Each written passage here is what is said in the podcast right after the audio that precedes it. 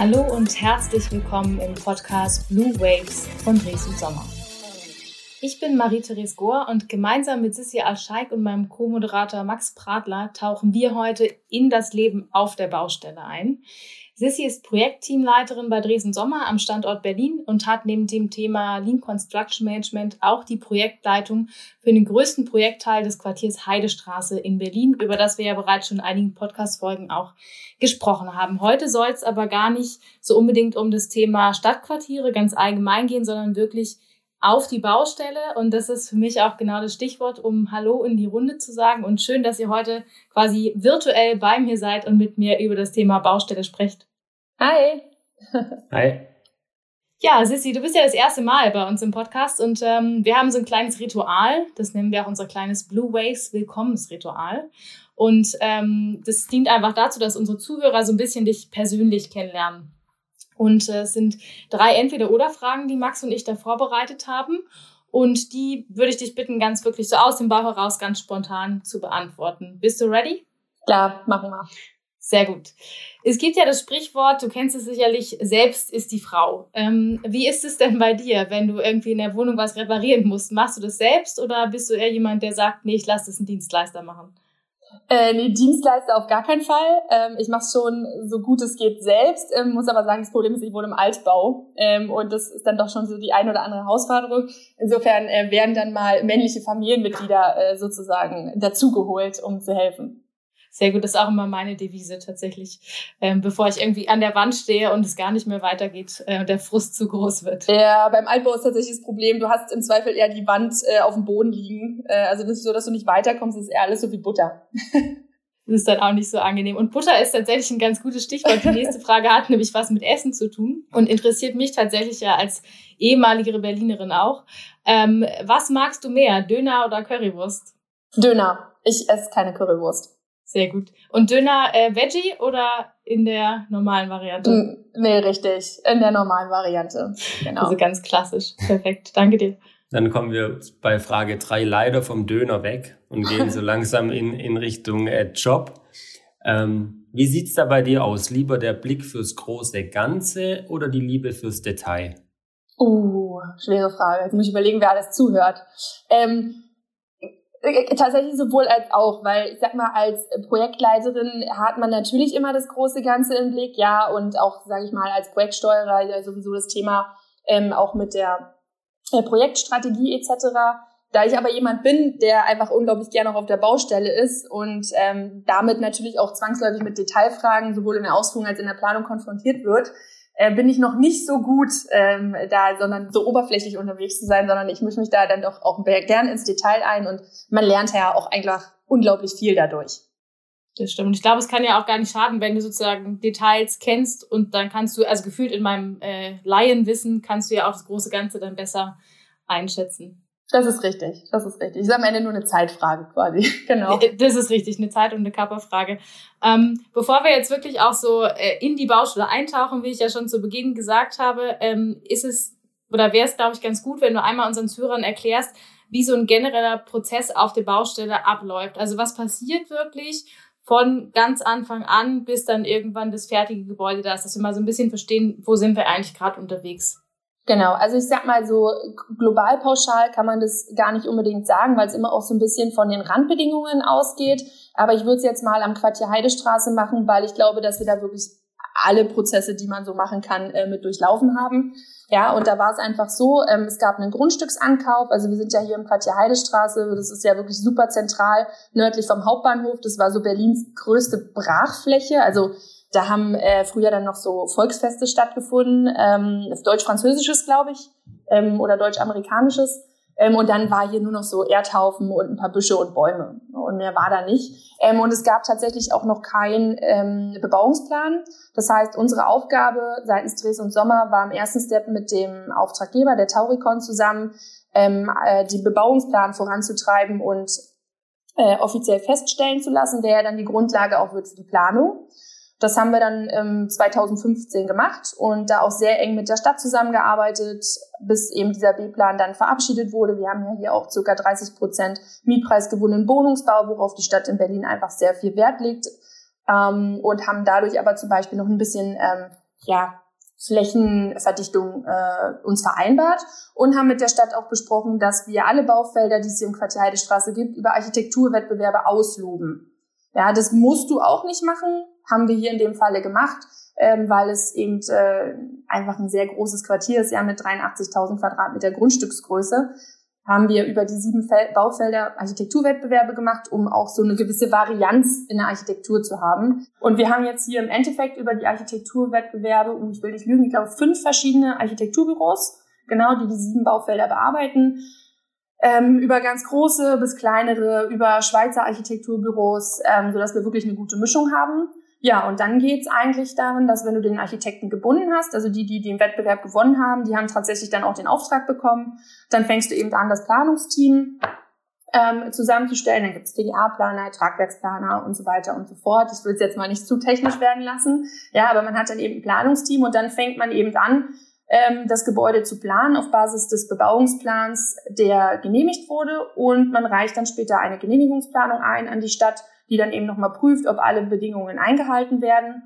Und dann hat man äh, im Idealfall eine Baugenehmigung und dann geht's äh, auf die Baustelle. Dann fängt man an, über eine Baugrube, Rohbau, Fassade, Innenausbau, ähm, die Gebäude so zu errichten, dass dann später die Nutzer ähm, happy sind. Und bei uns hier im Quartier haben wir wirklich, also wir haben ja alles, wir haben circa 10.000 Arbeitsplätze später, wir haben ein Hotel, wir haben einen Kindergarten, wir haben roundabout 1.000 Wohnungen, ja, ähm, wo wir natürlich unterschiedliche Nutzungen haben, unterschiedliche Ausstattungen haben und ähm, jetzt tatsächlich auch über die Fassaden, wenn man mittlerweile vorbeifährt, sieht man schon ein bisschen was. Äh, also wirklich die Aufgabe, die uns die Stadt da ge gestellt hat, glaube ich, sehr gut erfüllt haben. Jetzt ja schon ein äh, paar Mal das Stichwort Quartier Heidestraße gefallen, wovon uns auch ganz interessante Einblicke gewährst. Aber im Gegensatz zu euch beiden bin ich weder Berliner noch ehemaliger Berliner. Ich habe keine Ahnung, was in Berlin so abgeht. Ähm, was ist denn so das Besondere am Quartier Heidestraße? So wie es sich jetzt anhört, ist es wie eine kleine Stadt in einer großen Stadt. Genau, also das Besondere ist, ähm, wie ich eingangs gesagt habe, du hast quasi, also es war wirklich so Berlins größte Brachfläche, total mittig in Berlin. Ja, und ich glaube, jeder, der unabhängig von Berlin Großstadtleben kennt, normalerweise hast du keine freien Flächen. Das Problem ist ja eher, dass du eigentlich gar nichts mehr hast, dass du erst schon schaust, dass du Dachgeschosse ähm, ausbaust und halt immer weiter in die Breite wanderst. So, und das war halt noch eine der wenigen Flächen, also die komplette Europa City, die ja dann auch entwickelt wurde, ähm, die jetzt sozusagen bebaut wird. Und Berlin macht halt auch in vielerlei Hinsicht das Thema Kiez aus. Ja, also du diese Vielfalt, diese Unterschiedlichkeit.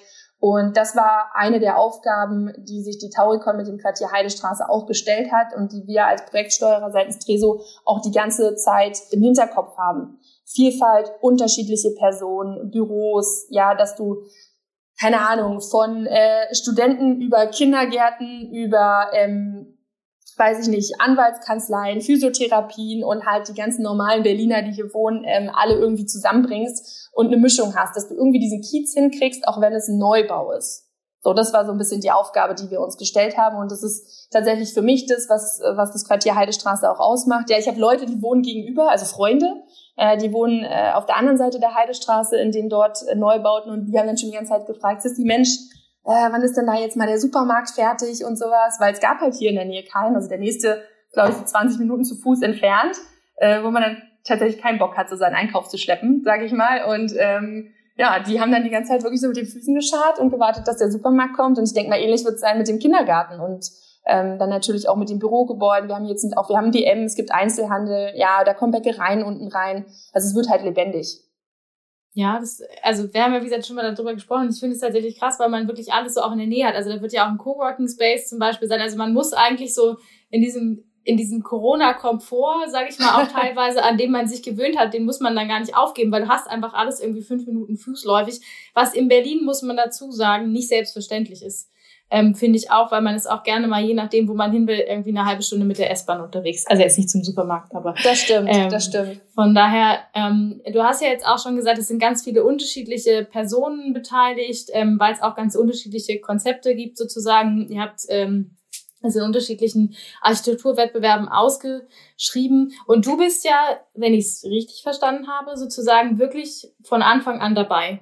Genau. Und ähm, wie gelingt dir das, sozusagen diese unterschiedlichen Parteien zu, zu koordinieren und was konkret ist auch deine Aufgabe als Projektleiterin in diesem Projekt? Genau, also ähm, ich bin tatsächlich äh, von Anfang an dabei äh, seit Architekturwettbewerben. Also die B-Plan-Feststellung, die habe ich noch so am Rande mitgekriegt, aber da sind wir, also bin ich dann sozusagen dazugekommen und habe wirklich vom ersten Wettbewerb dann mitgemacht. Ähm, insofern hat man natürlich auch einen ganz anderen Bezug irgendwie zu dieses zu diesem Projekt. Also es ist zwar auf der einen Seite unglaublich groß in der Summe, also das Gesamtquartier Heidestraße, aber ich bin ja jetzt als Projektleiterin nur ähm, für eins verantwortlich. Das ist das äh, QH Track, was halt im Quartier selbst eins, also das größte Teilprojekt ist.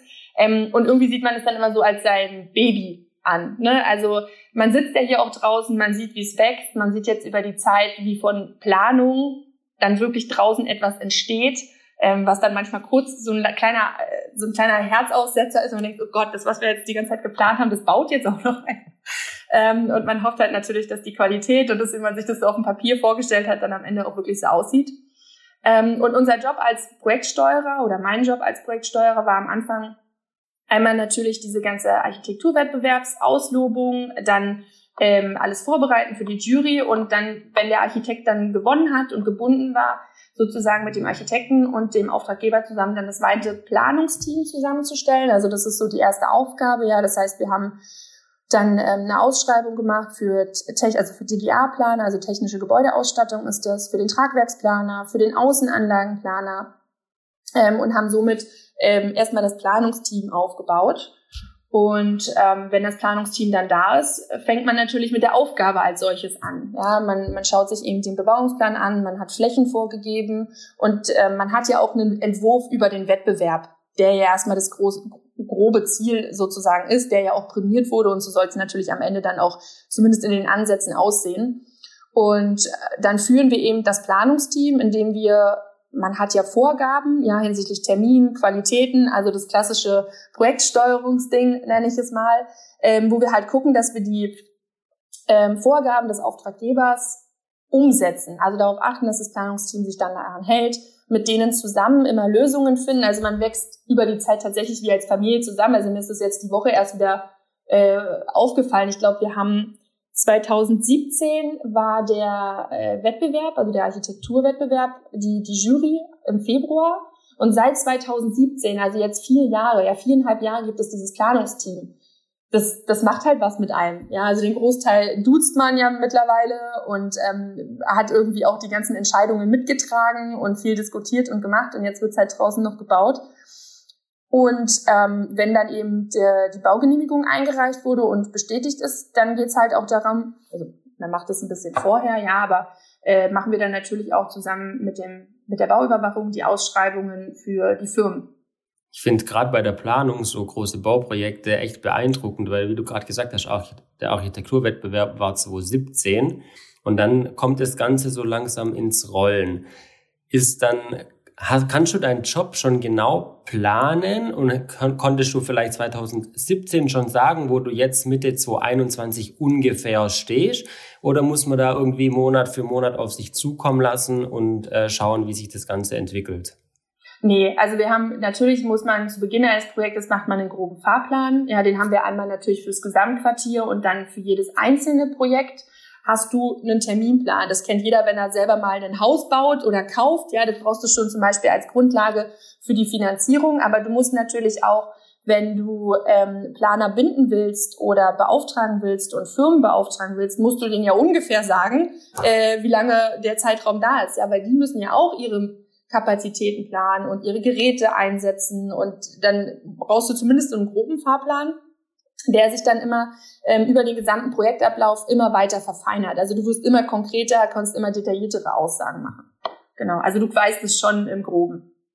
Gab es so Momente, also ich, es ist ja ein Großprojekt und ähm, du machst halt einen Plan, weil klar, wie du gerade schon gesagt hast, du musst den Leuten ja irgendwie was an die Hand geben. Ähm, aber der wird ja, wie gesagt, viele Jahre vorher gemacht. Gab es irgendwie so Momente, wo du, wo du kurz so dir einmal das Herz in die Hose gerutscht ist, wo du gesagt ich weiß einfach nicht, ähm, ob wir das jetzt so schaffen und was mache ich jetzt? Ähm, wo du wusstest, zeitlich wird's mega eng oder in den Kosten oder irgendwie. Äh, tatsächlich, also toi, toi, toi, mein Tisch ist aus Holz. ähm, äh, bisher noch nicht. Also klar, du hast natürlich so in, in kleineren Etappen ähm, manchmal so Sachen auf der Baustelle, wo, aber das ist halt auch Baustelle, ne? Also natürlich plant man was und ähm, wirklich toi toi toi, ja, es wird in der Regel zu 85, 90 Prozent setzt sich das auch so um. Aber du wirst immer kleine, ich nenne es immer kleine Bomben, tägliche Bomben haben, die halt so hochkommen, wo du einfach zusammen auf der Baustelle eine Lösung findest mit den ausführenden Firmen und den, den Planern. Aber so, dass ich jetzt sage, ähm, abgesehen von der grundsätzlichen Projektgröße, wo mir manchmal äh, das Herz stehen bleibt, äh, kann ich das tatsächlich nicht sagen. Nee. Also es funktioniert bisher super gut. Wir haben viele Situationen echt gemeistert und klingt, also ich hoffe, von den Firmen und Planern hört es keiner, weil die werden mich die nächsten Monate daran festnageln, was ich jetzt hier sage. Aber ähm, die, dass man wirklich wie so eine Familie auch zusammengewachsen ist. Ne? Also das ist echt schon ein ganz guter Vergleich über die Jahre, auch mit den Firmen. Äh, mit der Baugrube haben wir, oh Gott, ich müsste, müsste ich jetzt lügen, ich glaube Ende 18, 19 angefangen, äh, die, die, die zu, äh, auszuheben und die sind dann halt, also das, wir waren ja auch Berlins größte Baugrube zwischendurch. Ja, das war einfach auch totaler Wahnsinn, wenn du dann in diesem Loch da drin stehst und es ist einfach 550 Meter lang und über dir waren so riesige Steifen auch, ja, die, die, was man sich einfach so als Otto Normalmensch gar nicht vorstellen kann. Und über die gesamte Zeit wächst du so als Familie zusammen und da kann man schon sagen, du hast halt so Höhen und Tiefen, wie man sie in jeder Familie hat. Ähm, aber wir haben sie halt bisher echt immer super gut äh, gemeistert. Mal zum Vorteil oder Nachteil des einen oder anderen. Aber so ist es eben. Ich fand den Punkt von dir, Marie, gerade echt interessant, wenn du sagst, ab und zu tauchen mal äh, Hürden auf, ist ja auch völlig klar. Aber da kam mir gerade Gedanke, äh, der Gedanke, vielleicht hat man ja auch irgendwann an einem gewissen Zeitpunkt auch völlig neue Erkenntnisse und denkt, oh Mann, was habe ich denn da für Mist geplant vor vier Jahren, weil sich manche Dinge vielleicht auch einfach modernisieren oder ändern. Mm, nee, das tatsächlich also gar nicht so. Wir haben ja von Anfang an, also es gab ja eine, eine Grobplanung fürs Gesamtquartier. Ja, also wir haben ja zum Teil eben auch ähm, Büroflächen und wir haben ja mit der Planung angefangen, ohne dass du jetzt äh, konkrete Mieter hattest. Die kamen halt dann sukzessive. Ja, es gibt ja auch Bauvorhaben, äh, da baust du das oder fängst das Haus an zu planen und weißt schon, wer das mietet und kannst es natürlich genau auf die Bedürfnisse zuschneiden. Ja, ähm, und dann gibt es auch Mieter, zum Beispiel wie Hotels oder sowas, die haben teilweise eher so Motel One oder sowas, die haben, die, die packen dir einen tausend Seiten Ausstattungskatalog auf den Tisch und danach wird geplant. So, und wir haben ja hier ein Gesamtquartier geplant, was auch unter den ganzen Aspekt Nachhaltigkeit, es bleibt im Bestand des Auftraggebers, ja, das heißt, die wollen natürlich auch das Thema, so dieses Wort Digitalisierung, was sowieso auch so durch die ganze Sphäre wabert, ähm, umsetzen und schauen, dass sie da nachhaltig unterwegs sind um auf den Punkt zurückzukommen, man weiß nicht alles. Ja, wie ich gerade sagte, wir haben erstmal geplant, ohne dass du konkrete Mieter hattest in Teilbereichen, ähm, zum Beispiel auch beim Track. Und wenn du dann natürlich Mieter hast ähm, und äh, die dann mit ihren eigenen Wünschen kommen und die wir natürlich alle umsetzen ähm, und es auch bisher super klappt, aber da muss man dann natürlich reagieren. Also das sind so Sachen, die weiß man vorher nicht, aber das haben wir, indem wir das Projekt so aufgesetzt haben mit den Planern, äh, mit der Paketvergabe, die vorgesehen ist, haben wir halt versucht, diese Flexibilität eben beizubehalten, um dann so entsprechend reagieren zu können. Mich würde tatsächlich noch interessieren, weil du hast vorhin ja auch gesagt, so dieses Thema, das ist ja eine Großbaustelle und manchmal ja. bist du auch so von der schieren Größe einfach selber erstaunt, äh, erschlagen, bestimmt auch manchmal ganz, ganz so stolz, kann ich mir vorstellen. Ähm, aber war das für dich so von Anfang an klar mit Start bei Riso, ich habe jetzt äh, Großbaustelle ist mein Ding oder ähm, ist es eher so zufällig passiert? Ähm, tatsächlich eher so zufällig. Also ich hatte ähm, mein erstes Projekt bei Dresden Sommer war der Neubau von der Deutschen Bank ähm, am Ernst-Reuter-Platz hier in Berlin. Die waren dann aber schon so in den letzten Zügen. Äh, also da war gar nicht mehr so viel Baustelle, war Innenausbau schon fast fertig. Also wir haben das dann noch begleitet bis zur Inbetriebnahme und ich glaube, dadurch bin ich so ein bisschen in diese Schiene Bürobau ähm, gerutscht und als dann die Projektleiterrollen hier für, für die einzelnen Bauvorhaben seitens Dreso für die Projektsteuerung verteilt wurden, nenne ich es jetzt mal, äh, ist halt das Gewerbegebiet bei mir gelandet, aufgrund der Erfahrung, die ich halt vorher gesammelt habe. Ja, und äh, nee, bin da auch super happy mit. Die anderen sind ja alle noch, also sind Mischgebäude oder Sondergebiete, das heißt, es ist Wohnen mit drin oder Supermarkt und bei mir ist ja wirklich ausschließlich äh, Büronutzung.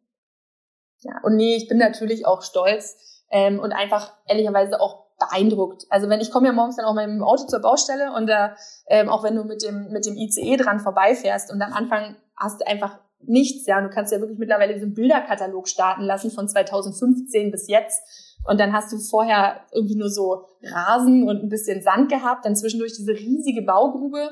Und jetzt sieht man ja schon die Gebäudekubatur. Also wir haben ja schon sechs von neun dieser einzelnen Häuser vom Track sind ja mittlerweile schon im Rohbau fertig. Das heißt, du siehst es einfach, es sind 14 Geschosse und es geht über diese 500 Meter. Das ist einfach schon cool und beeindruckend. Und das gilt natürlich genauso für die anderen Baufelder. Ja, das ist eins jetzt, wie gesagt, mit dem Supermarkt endlich in Betrieb gegangen.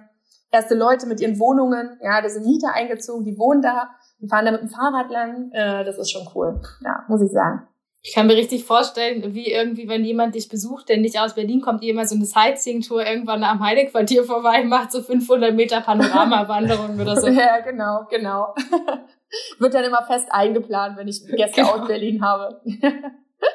Aber man sieht richtig, wie du für das Projekt brennst. Also deine Augen leuchten richtig, wenn du vom Quartier Heidestraße erzählst. Also das sieht hoffentlich keiner. Ich finde, das hört man auch. Du hast äh, gerade schon gesagt, ihr seid wie eine kleine, große Familie. Das jetzt auch schon seit mehreren Jahren und ihr schweißt ja wahrscheinlich noch weiter zusammen mit jedem kleinen Schritt, wo das Quartier nach vorne geht.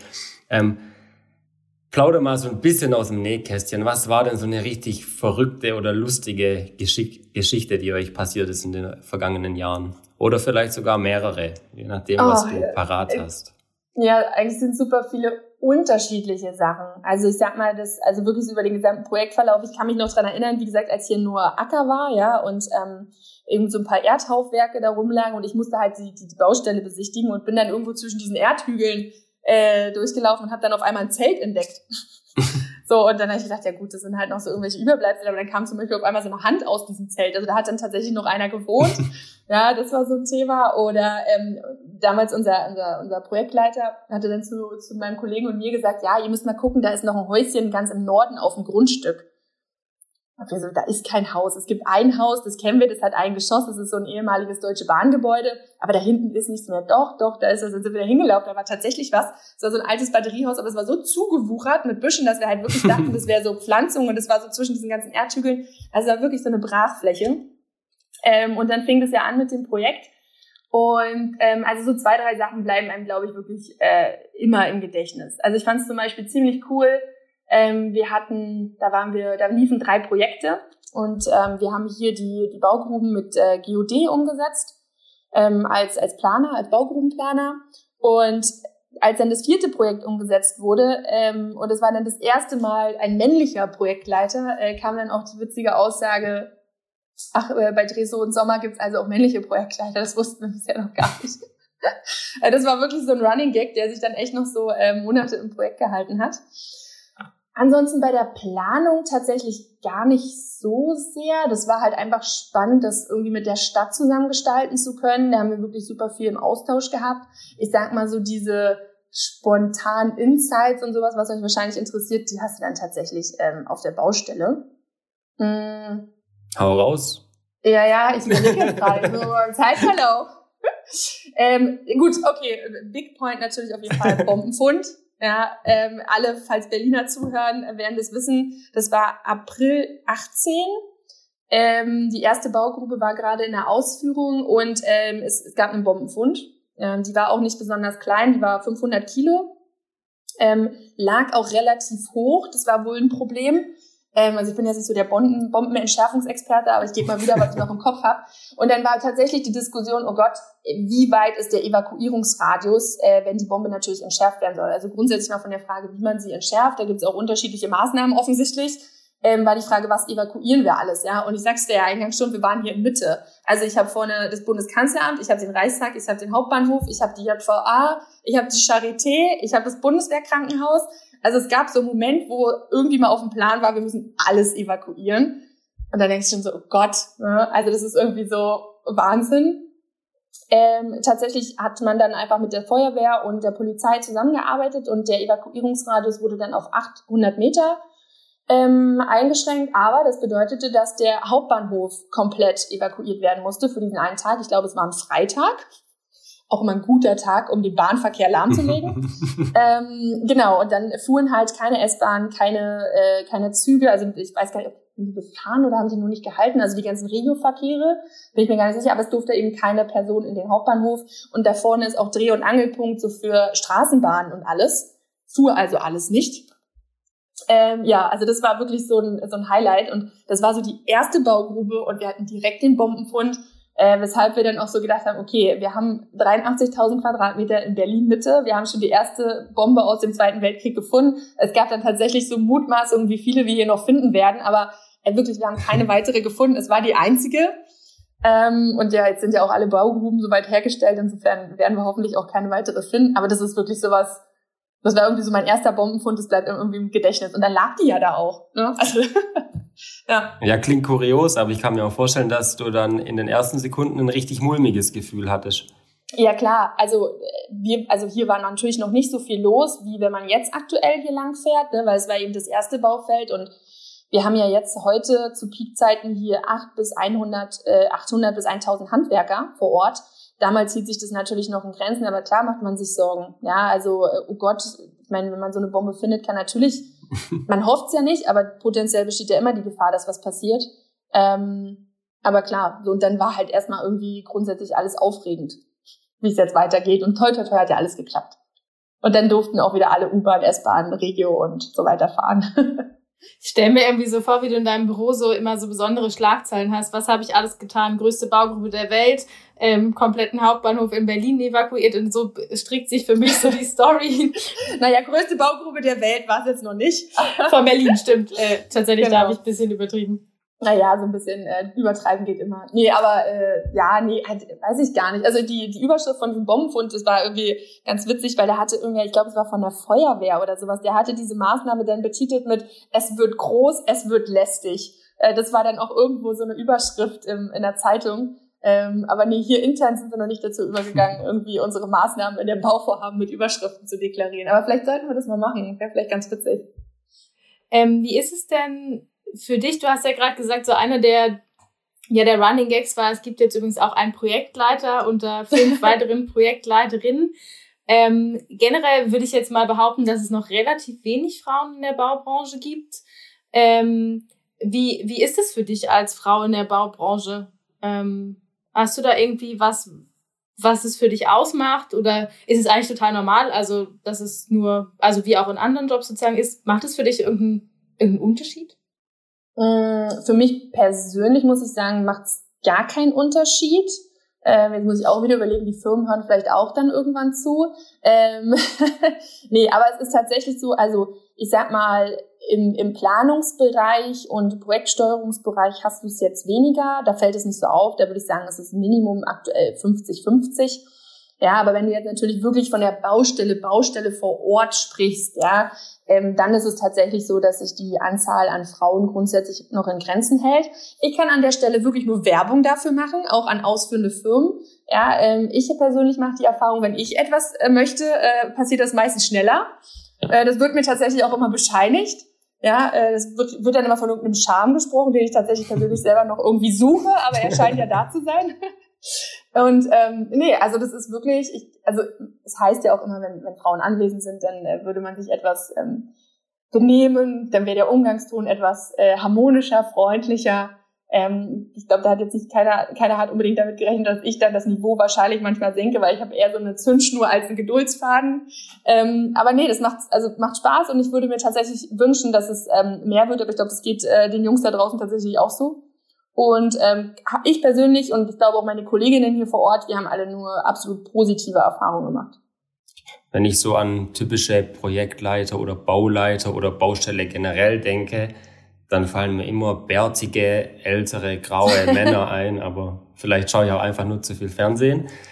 Aber, aber deswegen müssen wir jetzt die Werbetrommel rühren und ich finde es auch total sympathisch, dass du sie sagst, du kannst eigentlich für deinen Job nur Werbung machen, weil letztendlich geht's ja auch gar nicht ums Geschlecht, sondern einfach darum, was, was kann man fachlich ähm, und was bringt man ein und was möchte man gerne machen. Ich glaube, das ist so das, was im Vordergrund steht. Genau, absolut, absolut. Ja, also das ist, ich glaube, aber das ist ja grundsätzlich so, egal äh, männlich, weiblich, divers, was auch immer, ja, dass man halt, wenn man Spaß an seinem Job hat, ähm, dann macht man ihn auch gut, ja, und dann hat man da auch Bock drauf. Und ich glaube, das färbt ja auch so ein bisschen auf die Leute ab, mit denen man arbeitet. Und ähm, deswegen ganz ehrlich, ich, ich finde Baustelle super, weil ich halt irgendwie das Gefühl habe, ich habe am Ende ein Ergebnis von meiner Arbeit. Ich sehe, was ich getan habe. Und ähm, ja, das macht es halt für mich einfach super spannend. Insofern äh, Werbetrommel gerührt, ja, äh, laut getrommelt, äh, Frauen auf dem Bau. Ist ja auch beruhigend, dass man auf der Baustelle mit Charme auch weiterkommt und nicht nur harte Ellenbogen Nein, und ganz viel nicht, Männlichkeit Gar nicht. braucht. Also scheinbar ist ja Ersteres auch irgendwie eher gefragt, ja. Das stimmt. Sissi, ich würde tatsächlich ganz gern noch mal so ein bisschen weg von deiner Fachlichkeit, weil du lebst ja auch selber in Berlin. Mhm. Ähm, und das Projekt ähm, Quartier Heidestraße, du hast gesagt, es war vorher irgendwie eine riesige Brachfläche. Ähm, wie fühlt sich das für dich als Berlinerin an, wenn da auf einmal so ein quasi, naja, ich will jetzt nicht sagen künstlich erzeugter Kiez hingebaut wird? Ähm, Mhm. Was würdest du sagen, was ist der Mehrwert für die Stadt Berlin, beziehungsweise was, wodurch macht das Quartier Heidestraße Berlin zu einer lebenswerteren Stadt? Ähm, also grundsätzlich, wenn man es mal ganz oberflächlich sieht, ist halt so ein Acker grundsätzlich erstmal keine schöne Optik. Ja, also das war ja kein, keine, kein Park oder See oder irgendwas, äh, der hier flöten gegangen ist oder sowas, ja, sondern man hat einfach ein bisschen Sand äh, in was wirklich Tolles verwandelt. Ähm, das finde ich macht sich in jedem Falle bemerkbar. Ich muss auch sagen, dass ich als Berliner mh, was natürlich auch wiederum schwierig ist, weil ich bin ja im Projekt beteiligt. Deswegen würde ich jetzt mal fast eher sagen, was so Feedback von Freunden und Familie tatsächlich ist, ähm, dass man dieses, dass man die Gegend einfach überhaupt erstmal wahrnimmt.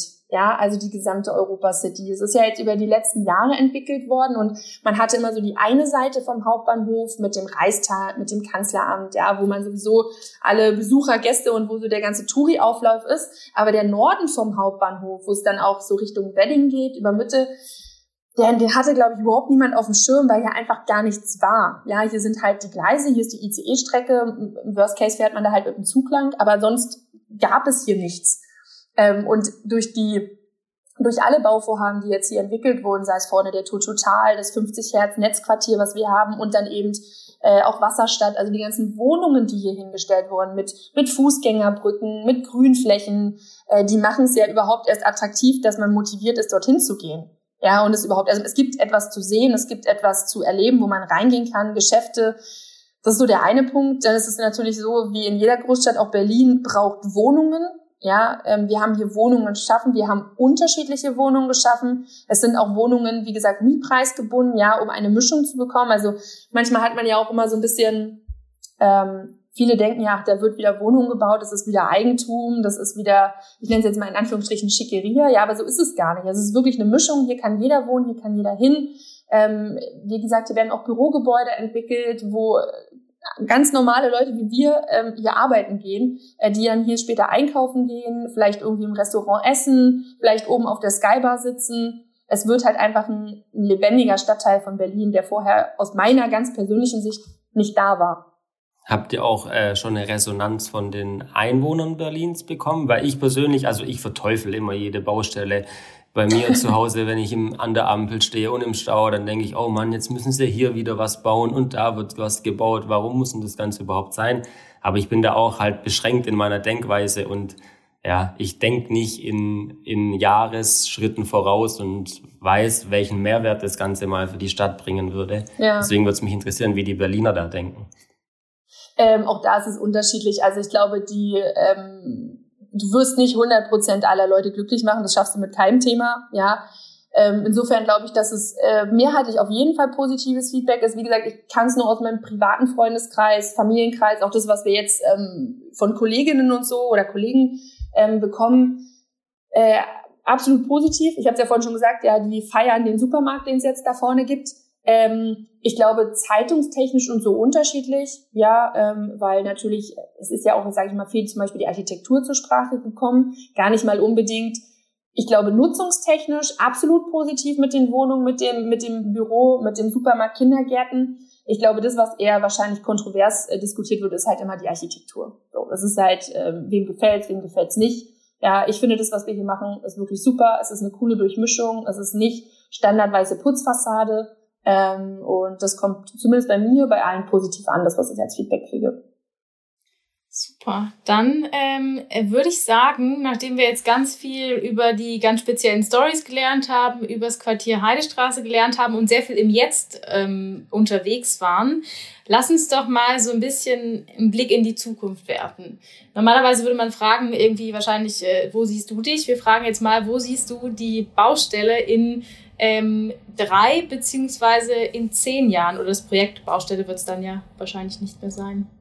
Ich wollte gerade sagen, also ich hoffe ganz inständig, dass wir hier in drei Jahren äh, nicht mehr wirklich von der Baustelle reden. Ja, also Ziel ist ja schon, dass wir hier 2024 äh, mit der Maßnahme komplett durch sind. Vielleicht hast du noch irgendwie kleinere Arbeiten oder sowas ähm, am Laufen, ja, einzelne Bereichen, aber vom Grundsatz her soll das Quartier 2023 dann natürlich ähm, als Baustelle, als Projekt eigentlich abgeschlossen sein, ja. Und es soll, also ich stelle mir vor, wie dann wirklich Leute über diese Grünflächen laufen, im Park sitzen, ähm, wie man die Mitarbeiter von SAP hier vorne in die neue, ins neue Head, Hauptstadt-Headquarter sozusagen laufen sieht, ähm, in der Mittagspause vielleicht auf den Dachterrassen äh, im Grün sitzt und ein bisschen die Sonne genießt, ja, weil vielleicht jemand abends hier im Restaurant sitzt, oben auf der Skybar mit dem kompletten Blick bis Richtung Potsdamer Platz über den Hauptbahnhof äh, einen Cocktail genießt. Das ist so meine Vorstellung. Und in zehn Jahren, ja, ich weiß gar nicht. Ich glaube so, dass es mittlerweile nichts Neues mehr ist, dass es ähm, einfach so lebendig ist, bekannt ist, dass es sich einfach absolut ins Stadtbild integriert hat und irgendwie eine Selbstverständlichkeit ist, dass es da ist. Und was ich in zehn Jahren mache, weiß ich nicht. Also das, das ist so ein Projekt, das machst du halt auch nicht dreimal im Leben. Ne? Insofern versuche ich die Frage zu verdrängen und ähm, guck einfach, was so kommt. Das gucken wir dann, was in zehn Jahren ist. Ich habe auf alle Fälle vorgenommen, ich bin demnächst äh, weil ohne Auto wieder mehr mit Zug unterwegs und wenn ich mal wieder in Berlin äh, bin, dann gucke ich auf alle Fälle ganz doll aus dem Zug, wenn ich quasi in den Hauptbahnhof einfahre. Auf jeden Fall. Danke dir. Ihr könnt euch doch auf einen Döner treffen. Ja, stimmt. Ja, entweder das oder halt zumindest wäre ja mal Minimum den Baustellen ja. Stimmt, okay. angesagt. Es sei denn, du willst erst in drei Jahren kommen. Nee, ich, ich äh, habe doch vor, es vorher zu schaffen und vielleicht können wir Döner und Baustellenbesichtigung auch verbinden. Ähm, ich bin für beides sehr offen auf alle Fälle.